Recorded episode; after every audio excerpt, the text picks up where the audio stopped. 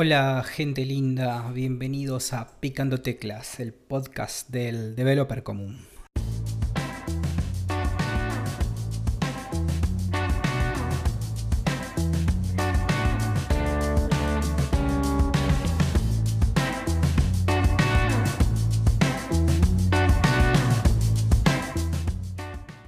En el episodio de hoy vamos a hablar un poco acerca del proceso de las entrevistas. Las entrevistas fueron, son y serán siempre momentos complicados y tensos para nosotros. Y para todos igual, sin importar el seniority, si somos eh, junior, si somos semi-senior o si somos programadores ya con, un con una extensa carrera, siempre va a ser un momento intenso, cargado de nervios, de expectativas, sobre todo miedo al rechazo y, por qué no decirlo, a sentirse un idiota. Es el momento en donde más vulnerables nos sentimos ese sentido de pertenencia frustrado, esa parte primitiva, si queremos, de, hombre primitivo, de, darnos cuenta de que no pertenecemos a, un grupo y que estamos expuestos a los peligros del medio ambiente. Eh, yo tengo que reconocer que al final del día yo me evalúo en base al juicio que los demás tienen de mí, eh, específicamente mis pares. El momento de la entrevista está también definido por la simetría extrema de la situación. Y eso es algo que quiero que entiendan bien. Del otro lado, el, el entrevistador la tiene mucho más cómoda, porque baja o sube el dedo, tiene el poder sobre nuestro destino, por decirlo de alguna forma. Pero ahí no radica la principal diferencia, sino en que para esta persona esa entrevista es protocolo. Y eso es algo que también quiero que entiendan bien. Eh, es un protocolo, así que saquémosle toda la hazaña y los prejuicios.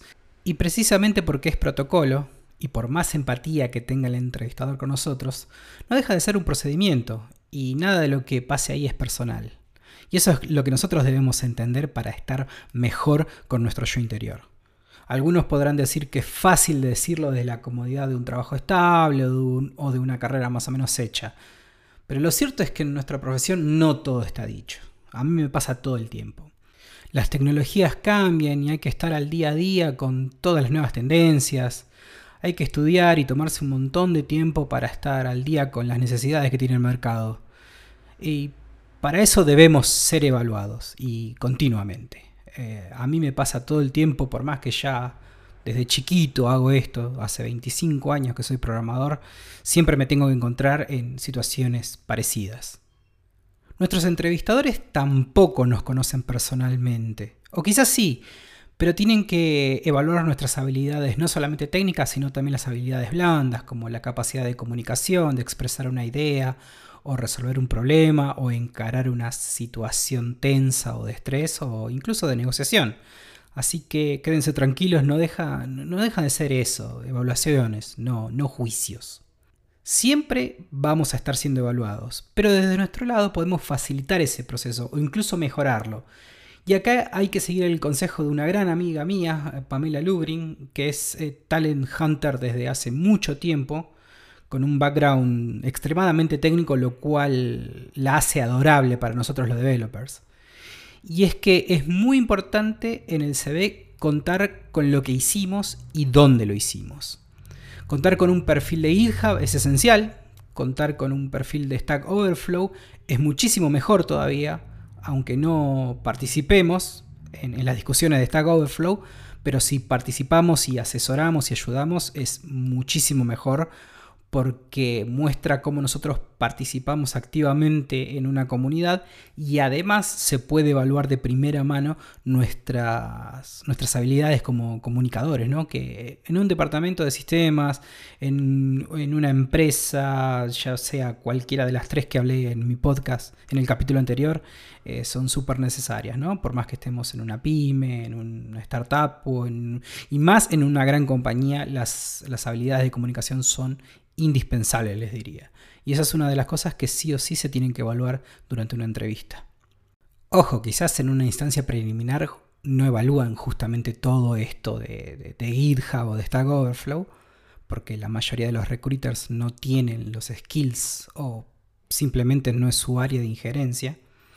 Eh, pero en las entrevistas posteriores seguramente este tipo de cosas va a saltar a la luz y está bueno que, el, siguiente entrevistador tenga todas, todas estas herramientas a mano. No solo para que el entrevistador pueda pueda formar su opinión, sino porque quizás el entrevistador también tiene que presentar un informe para sus superiores o para el departamento que está requiriendo ese perfil, o en el caso de la Software Factory para presentar nuestro perfil a un potencial cliente. Y otra cosa súper importante, en mi opinión, es que no hay que ser vergonzosos a la hora de contar en nuestro CV qué cursos hemos hecho o estamos haciendo. ¿Por qué no también contar cuáles son nuestros hobbies. Eh, eso suma un montón para que los demás conozcan nuestras motivaciones y nuestras inquietudes. Eso sí, no seamos panchos. Eh, mirar series no vale y no, no aporta demasiado. Recordemos siempre, el proceso de entrevista es protocolo, no juicio. Demasiadas cosas pueden influir para que la entrevista no salga como esperamos. Siempre podemos mejorar el proceso de evaluación enriqueciendo el CV con los tips que ya les conté. Y para cerrar, otro punto importantísimo es la entrevista técnica. Eso es lo más desafiante que nos vamos a encontrar en un proceso de, de selección. Acá es donde se probará si realmente vamos a estar a la altura del trabajo que nos proponen. O eso debería ser en teoría. Lo cierto es que en mi experiencia he pasado por todo tipo de entrevistas y yo también cuando me ha tocado entrevistar decidí por varios métodos. Al principio hacía las entrevistas en donde tomaba Code Challenge, o sea, desafíos de códigos basados en problemas habituales de Computer Science. Problemas matemáticos, eh, para el manejo de estructura de datos, recursividad, con complejidad algorítmica, etcétera, etcétera. Al final desistí de hacerlo porque eso nunca es representativo de lo que pasa en el día a día de nuestro trabajo. Es importante tenerlo, sí, pero considero bastante tonto tomar un examen que no esté basado en el mundo real. Espero que cuando estemos en la necesidad de usar cosas como analizar la complejidad algorítmica de un método de ordenamiento de listas muy grandes, vamos a tener los recursos y el equipo con el que debatir estas cuestiones. No nos olvidemos que hoy también tenemos a disposición posición nuestra un montón de información online. Podés googlear cualquier problema, eh, podés buscar eh, tips en Stack Overflow, por ejemplo.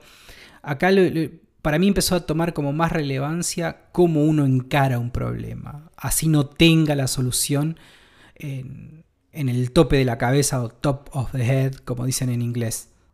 Son cosas que están buenísimo entenderlas, pero en el contexto de una entrevista con poco tiempo, entendiendo que quizás el entrevistado ya viene de un largo día de trabajo, o por el simple hecho de tener, de, tener una sola hora para charlar durante la entrevista, es muy difícil examinar adecuadamente o que el entrevistado esté lo suficientemente concentrado. De hecho, es muy frecuente que hoy día se sigan tomando ese tipo de entrevistas. Porque tenemos que entender que en la mayoría de los casos el proceso de selección está delegado y son raros los casos en donde vamos a ser evaluados por quienes serán el día de mañana nuestros pares. Así que en todo caso, y fuere como fuere, tenemos que estar preparados.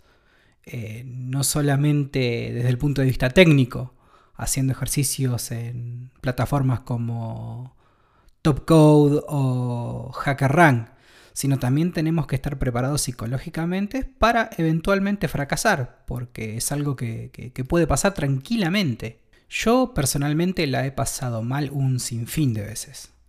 Pero como realmente amo lo que hago, y eso no es, un cliché, eh, después de mucho lidiar con mi ego súper golpeado, aprendí a tomarlo como algo divertido. Le tomé el gustito a hacer esos ejercicios, porque siempre terminas aprendiendo algo. Eh, también porque te mantiene la, mente fresca y como dije al principio, uno realmente no hace este tipo de ejercicios en el día a día. Así que también es una forma de aprender, porque siempre te terminas llevando algo nuevo. Y en mi opinión esa es la forma más eficiente de ejercitar nuestra creatividad. Bueno, señores, eso ha sido todo por ahora. Me pueden encontrar en Twitter arroba Diego Ram y hacerme cualquier comentario, referencia, feedback, cualquier cosa es bienvenida. Nos vemos en la próxima.